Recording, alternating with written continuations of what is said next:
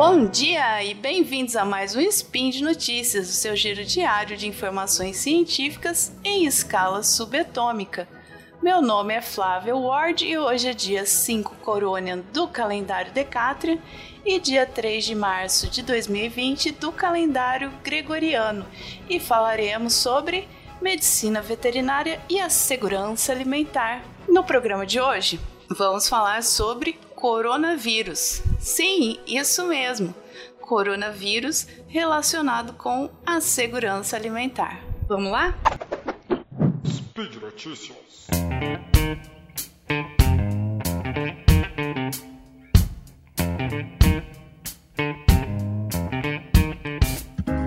Há poucos dias foi diagnosticado o primeiro caso de coronavírus aqui no Brasil. Então, sabendo disso, nós já estamos todos afiados, né? Deixar as mãos limpas, lavar com regularidade, não ficar passando a mão no rosto à toa, muito menos colocando a mão na boca. Presta atenção nos hábitos que vocês têm. Se tiver hábito de colocar a mão na boca, roer unha, essas coisas para ficar passando, esfregando a mão no olho, se controla, reavalie os seus hábitos. E a outra inovação foi a tossida na curva do cotovelo.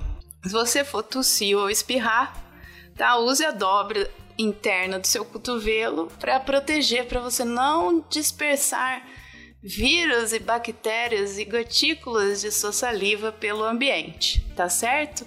Isso aí já evita muita coisa.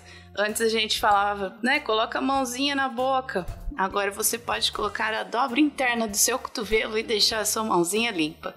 Então, vamos aí seguir essas dicas, que é o básico para gente se prevenir de tantas viroses respiratórias ou gastrointestinais mesmo.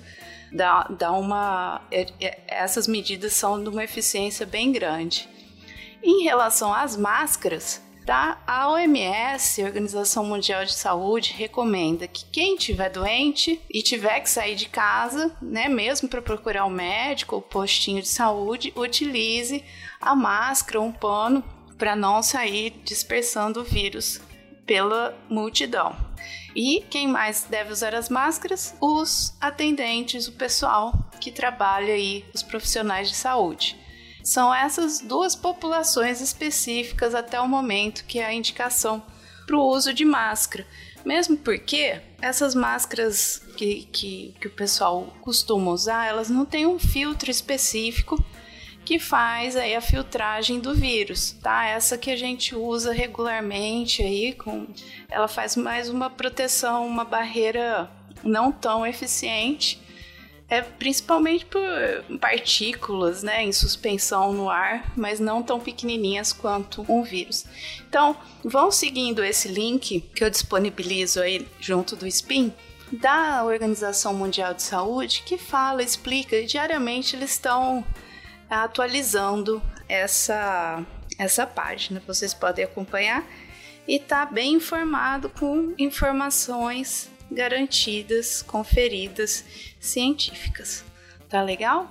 E o que, que o, o, o coronavírus tem a ver com a segurança alimentar? Bom, são dois fatos aqui importantes. O primeiro, que está ainda em estudo né, da epidemiologia e, e, da, e da infecção mesmo desse vírus, como que ela ocorreu, da onde saiu esse vírus especificamente.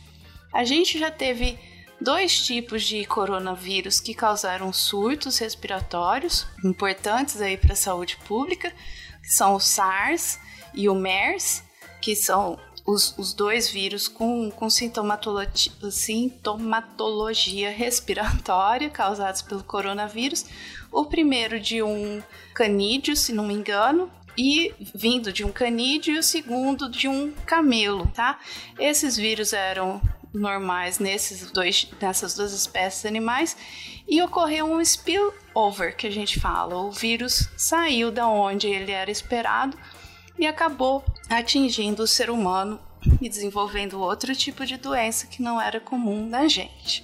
Tá legal? Então, assim, a, a principal ideia aí de investigativa é relativo ao mercado, onde foram encontrados os primeiros casos, né, do, do coronavírus no final de 2019, que no mercado de Wuhan. E é um mercado, como vários mercados aqui no Brasil também, que você vai, tem compra frutas frescas, comidas processadas, que vende animais. Sim, aqui no Brasil também temos mercados onde é, é vendido tanto animais abatidos quanto animais vivos. Então acaba criando um ambiente onde aumenta a chance de ocorrer esse spillover, tá? E isso aí é muito importante. E a gente meio que, que trabalha com com, com vírus, com virologia, meio que espera que onde tem uma grande população de várias espécies diferentes, possa ocorrer uma situação dessa. Então, no mercado, você imagina na China o tanto de habitante que tem, a movimentação que tem, e mais um monte de mercadoria, e dentro dessas mercadorias e animais vivos, né, pode ter esse tipo de, de interação que não é o, o que a gente gostaria que, que ocorresse, mas acaba ocorrendo dessa forma, tá? Não é nenhum uma surpresa, oh meu Deus, isso nunca poderia ter acontecido. Não, a, a, a chance de acontecer uma situação dessa é bem grande. Então, eles estão é, fazendo essas investigações para ver de qual animal ainda não concluíram. De onde veio esse animal? Não sabe se é do que eles estavam falando do morcego, da, eu já até esqueci dos outros que eles falaram antes, que, que são menos prováveis.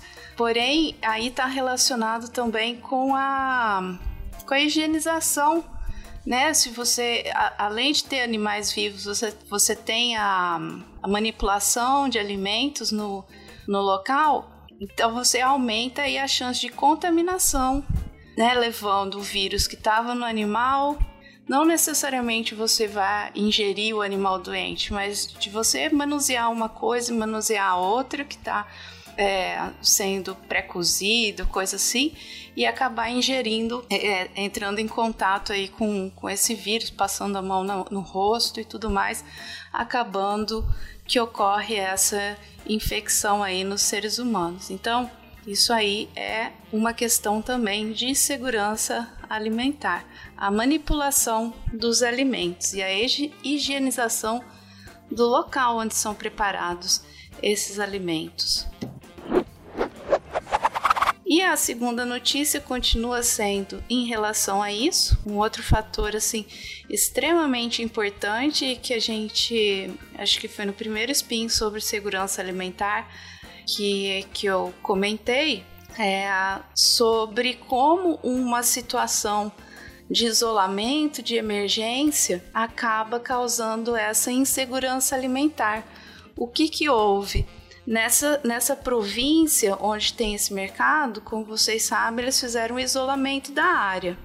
Não ia, é, não passava trem, não ia ônibus, não chegava nada lá. E aí, como é que faz o abastecimento dessa população em relação à comida? Difícil, né? A China solicitou para que os produtores da região aumentassem suas produções.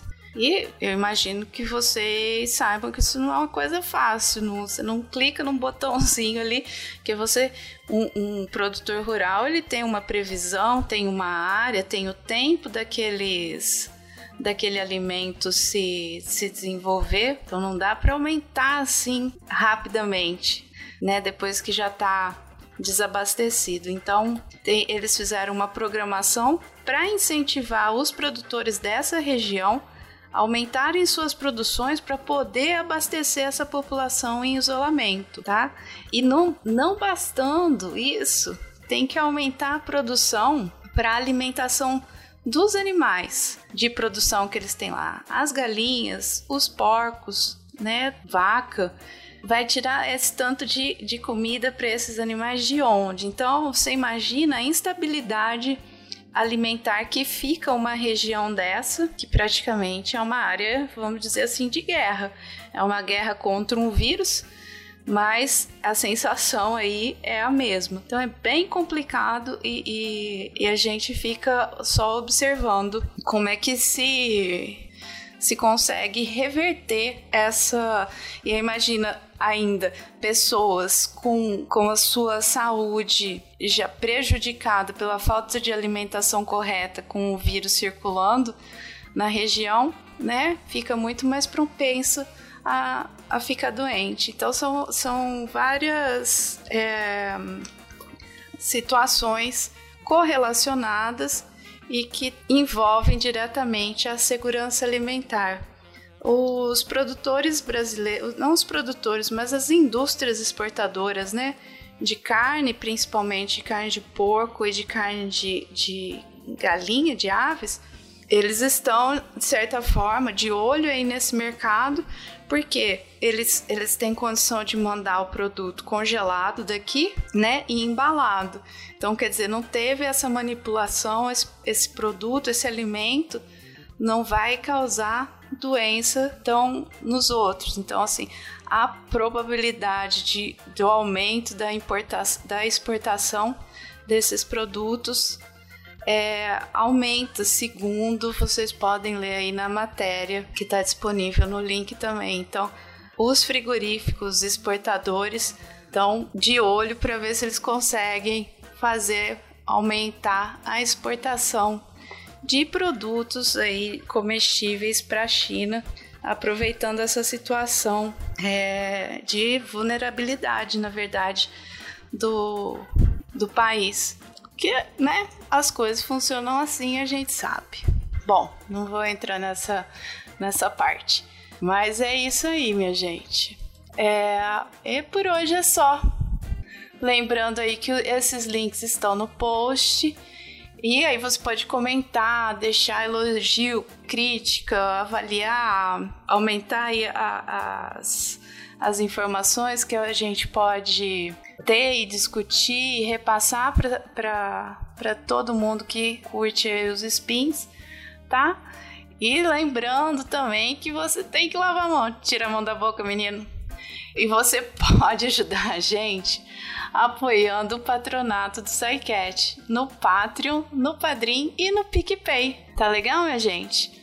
Um grande abraço para vocês. Lave as mãos, tossa na curvatura interna do seu cotovelo e até amanhã. Beijão!